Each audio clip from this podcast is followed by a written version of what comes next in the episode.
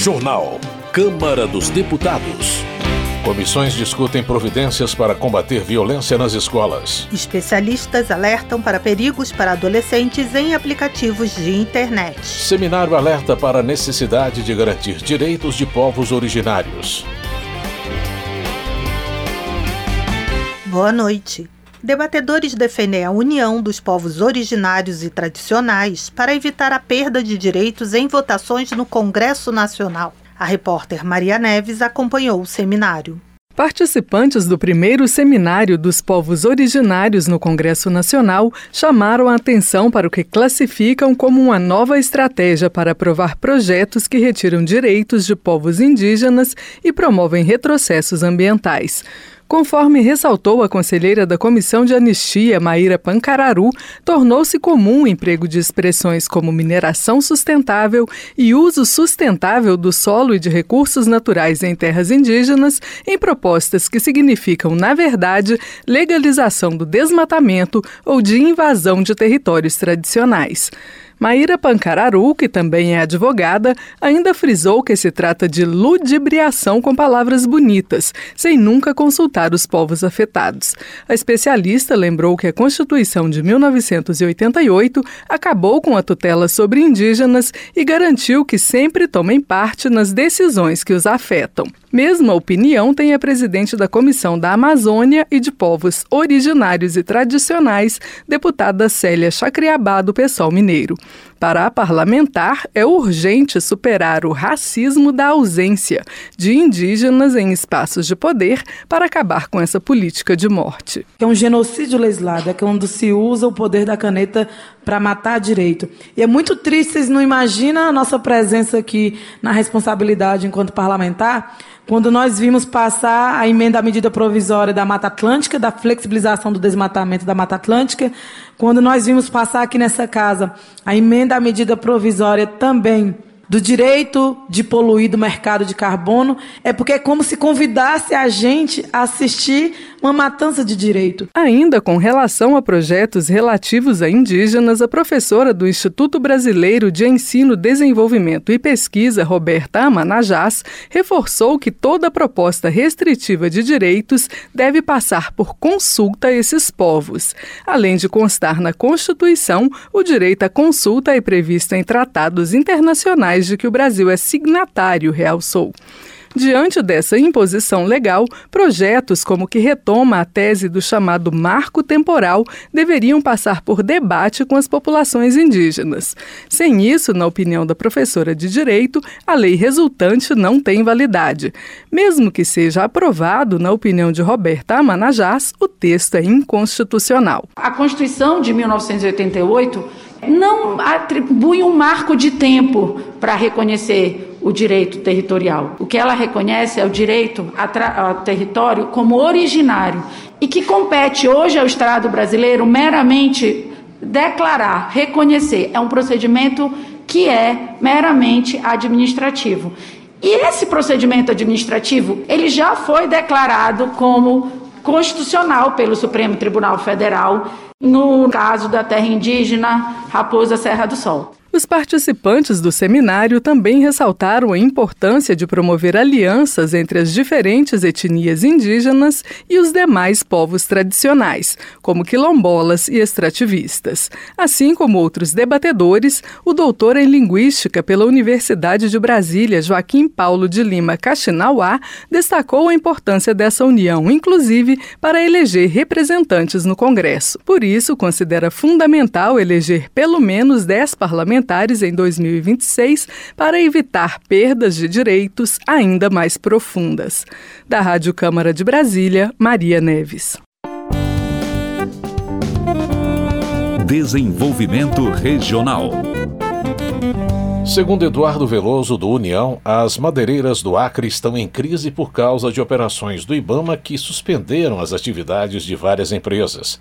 O deputado pede ao governo federal que reveja os bloqueios porque a atividade madeireira é crucial para o desenvolvimento do Estado. Eduardo Veloso argumenta que a exploração sustentável é a principal alternativa para a economia da região amazônica.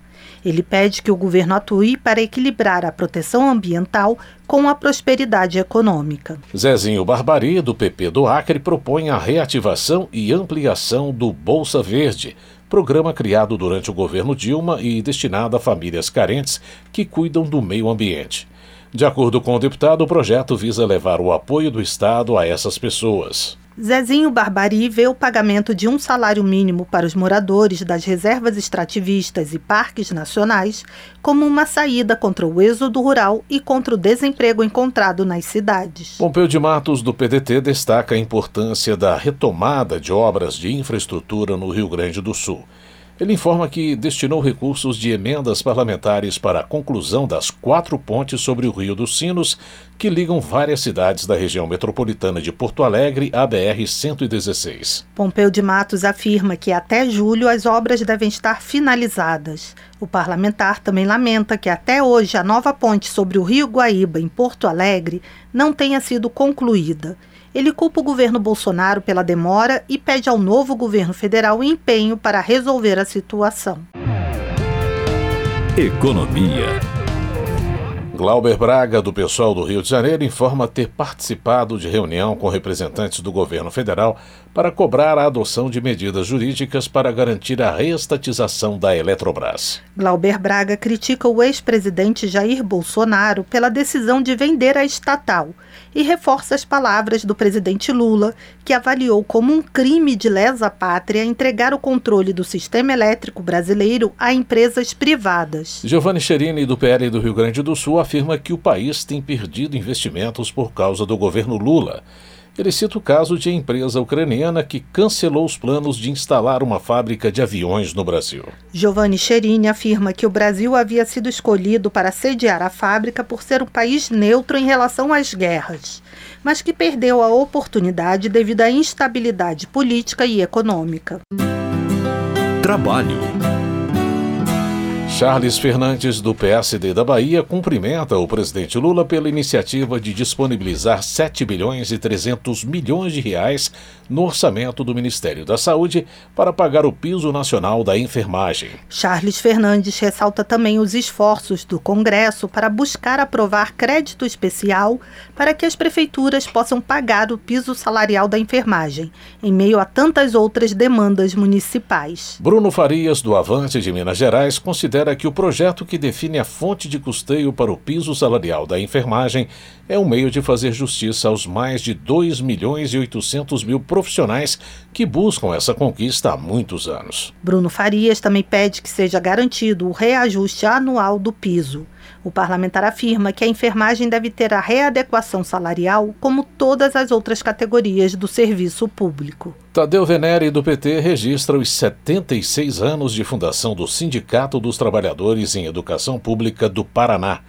O deputado destaca a importância da entidade na luta pelos direitos dos professores. Tadeu Venere acrescenta que o sindicato tem resistido a políticas do governo paranaense de privatização da educação no Estado e de desvalorização dos profissionais da educação. Política. Daniel Tzerciak, do PSDB do Rio Grande do Sul, avalia que a disputa pelo poder entre a esquerda e a direita atrapalha as decisões importantes que a sociedade aguarda do parlamento. O deputado defende que é o momento de os políticos trabalharem com razão, coerência, equilíbrio e justiça, independentemente da ideologia partidária. Daniel Tzerciak acredita que a moralização da política é o primeiro passo para que os interesses da nação sejam atendidos. Para ele, a solução dos problemas não está em divisões entre esquerda e direita, mas sim em políticas públicas corretas. Marcel Van Hatten, do Novo do Rio Grande do Sul, registra a criação de CPI para investigar o movimento dos trabalhadores rurais sem terra. O parlamentar chama os ativistas do MST de criminosos. De acordo com Marcel Van Hatten, a esquerda que apoia o presidente Lula é hipócrita e sua demagogia deriva de ignorância e má fé porque para ele a esquerda quer oprimir o povo e implantar a ditadura no país. Sóstenes Cavalcante, do PL do Rio de Janeiro, está preocupado com a violência política contra mulheres. O deputado pede união entre as parlamentares para aprovação de projeto que visa coibir esse tipo de situação.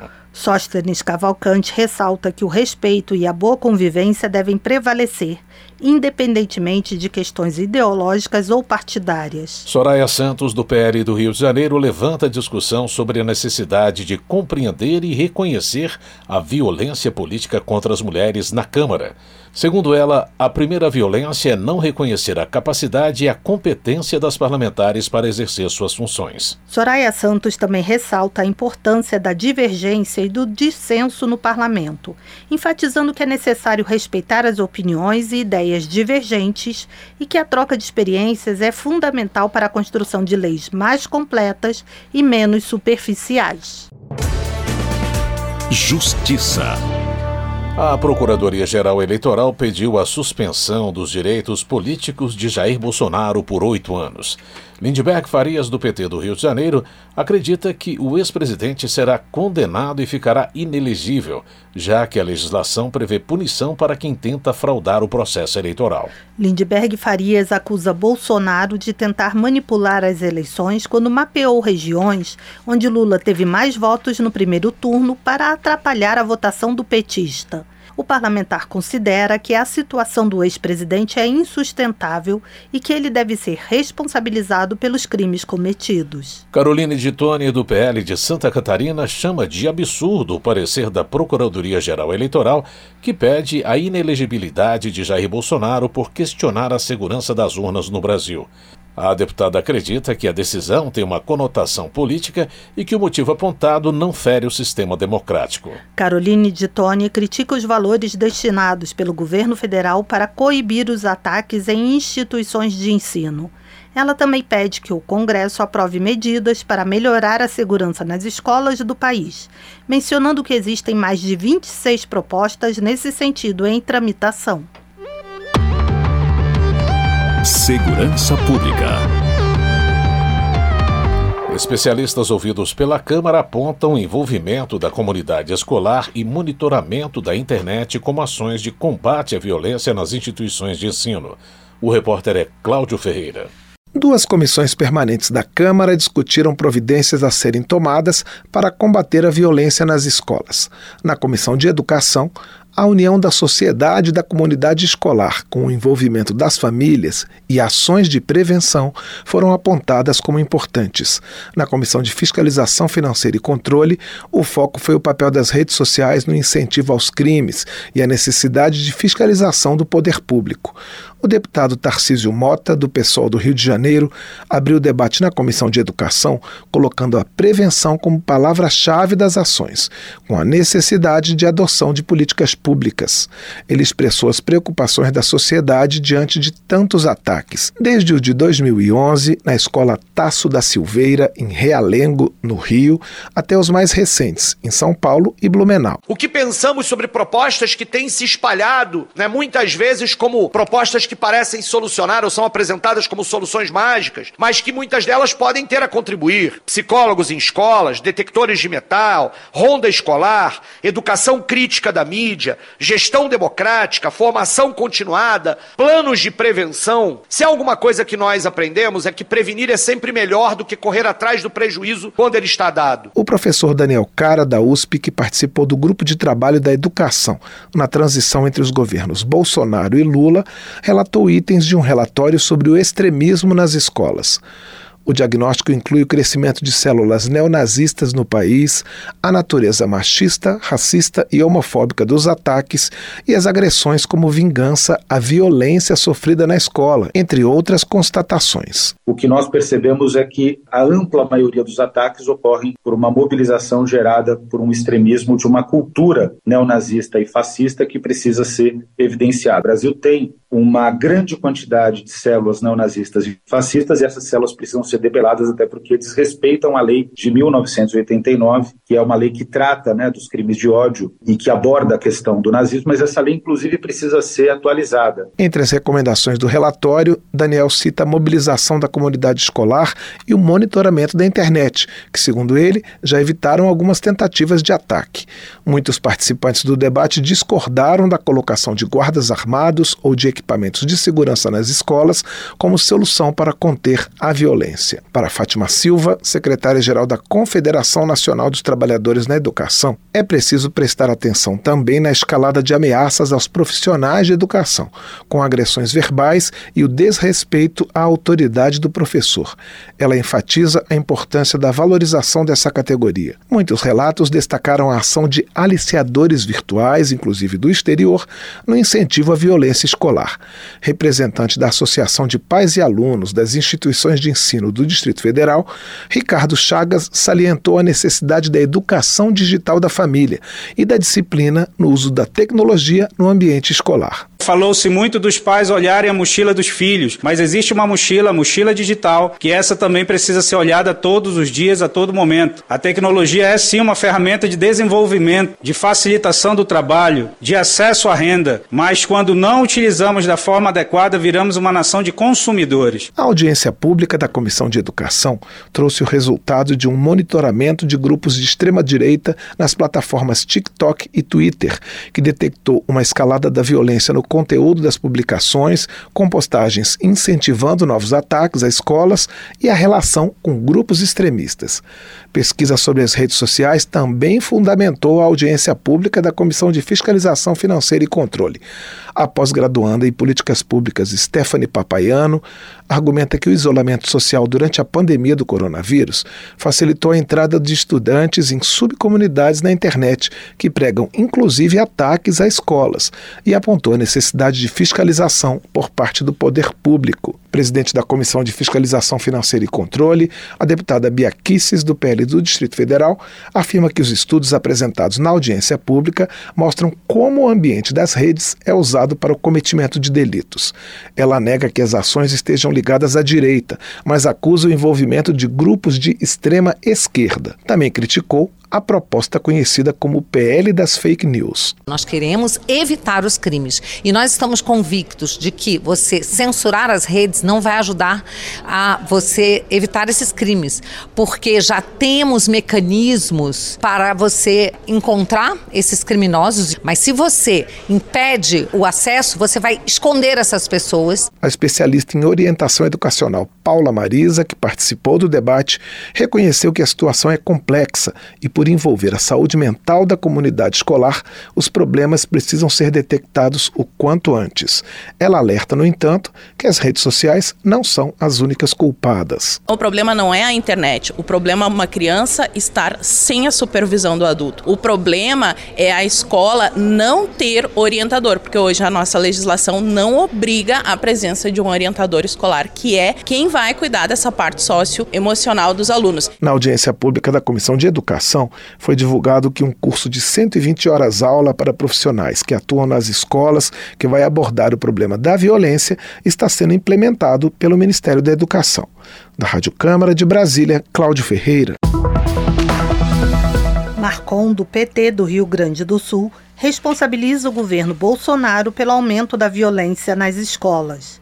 O parlamentar argumenta que um presidente da República deve incentivar a população a comprar livros e não armas. Marcon parabeniza o Ministério da Educação por adotar políticas que valorizam as diversas etapas do ensino no Brasil, desde o infantil até o nível superior.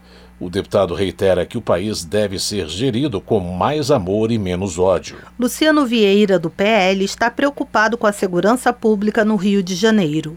O deputado aponta os gastos com operações policiais realizadas nos últimos 34 anos e avalia que elas têm sido inúteis para minimizar o sofrimento dos moradores com a violência. Para Luciano Vieira, caso os recursos gastos nas operações tivessem sido aplicados em escolas técnicas e cursos profissionalizantes, a segurança pública não seria um problema para o Rio de Janeiro. Coronel Fernanda, do PL de Mato Grosso, pede a união de todos no combate à violência contra a mulher.